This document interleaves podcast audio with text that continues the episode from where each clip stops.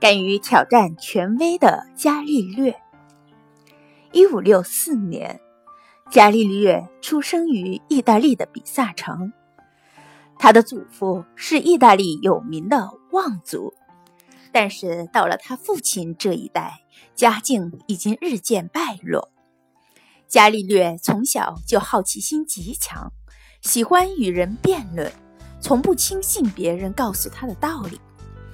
总要自己去想方设法弄明白。十七岁那一年，伽利略考进了比萨大学。他努力学习，每天都如饥似渴地阅读着从图书馆里借来的每一本书。但是他并不迷信书本，对任何事情都爱质疑问难。他不但对学校的教学方法不满，而且还质疑教学内容。尤其是对大家奉为真理的权威结论，常常会产生种种疑问。有一次，伽利略信步来到他熟悉的比萨大教堂，他坐在一张长凳上，凝视着那雕刻精美的祭坛和拱形的廊柱。蓦地，教堂大厅中央的巨型吊灯晃动起来，原来是修理房屋的工人。在那里安装吊灯，吊灯像钟摆一样左右晃动，在空中划出看不见的圆弧。这本是一件再正常不过的事情，但是伽利略却目不转睛地盯着摆摆动的吊灯，同时他用右手按住左腕的脉搏，计算着吊灯摆动一次脉搏跳动的次数，以此来计算吊灯摆动的时间。他发现吊灯的摆动幅度虽然越来越小，每一次摆动的距离渐渐缩短，但是每一次摇摆需要的时间却是一样的。伽利略禁不住产生了疑问：书上明明写着，摆经过一个短弧要比经过一个长弧快些，这是古希腊著名哲学家亚里士多德的说法，谁都没有怀疑过。这是怎么回事呢？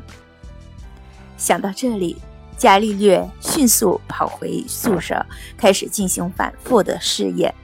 他找了不同长度的绳子、铁链、铁球、木球等等，在房顶上、窗外的树上一次又一次的重复试验，用沙漏记录摆动的时间。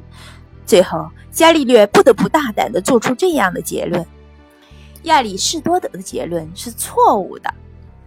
决定摆动周期的是绳子的长度，和它末端的物体重量没有关系。而且，相同长度的绳子振动的周期是一样的。可是，在当时，有谁会相信一个大学生的科学发现呢？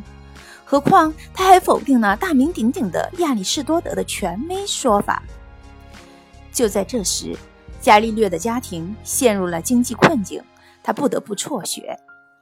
失学后，伽利略仍旧在家里潜心专钻研数学和物理，发表了一系列重要的论文，引起了学术界的注意。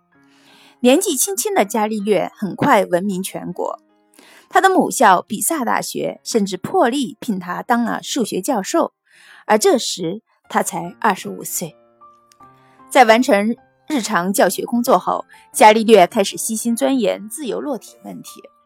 在当时的物理学界，亚里士多德的论说是毋庸置疑的。他认为，物体从高处下落的速度和它的重量成正比，物体越重，下落的速度越快。也就是说，重的物体一定比轻的物体先着地。一千多年以后，人们一直把这个学说当成不可怀疑的真理。但是，年轻的伽利略再三的观察、实验、研究之后，大胆的对亚里士多德的学说提出了疑问。他认为，不同重量的物体如果受空气的阻力相同，从同一高处落下会同时着地。他的创建遭到了比萨大学其他教授们的强烈反对，他们讥笑他说：“除了傻瓜外，没有人会相信一根羽毛和一颗。”一颗炮弹能以同样的速度下落，但是伽利略毫不动摇。为了验证自己的推论，他决定当众进行试验，让事实来说话。公开试验的地点定在比萨斜塔。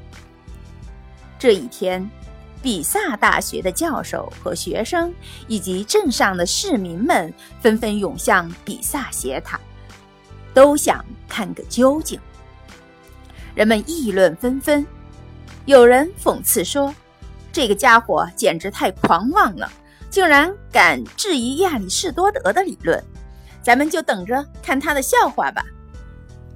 这时，只见伽利略登上了斜塔，他大声说道：“请大家看清楚了，我左手拿的是一个十磅重的铁球，另一只手上是一个一磅重的铁球。现在铁球就要落下去了。”说完，他把两手同时松开，人们惊奇地看到。从塔上同时下落的两个铁球，竟然几乎同时落到了地面上。但是顽固的人们仍然不愿意相信，认为伽利略在铁球上施了魔术。为了让所有的人都能信服，经过大家的检验后，伽利略又重复了一次实验，结果相同。伽利略以雄辩的事实证明了物体下落的速度与物体的重量无关，推翻了亚里士多德的理论。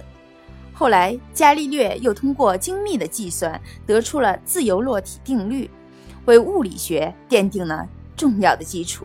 他也被大家誉为现代科学之父。之父。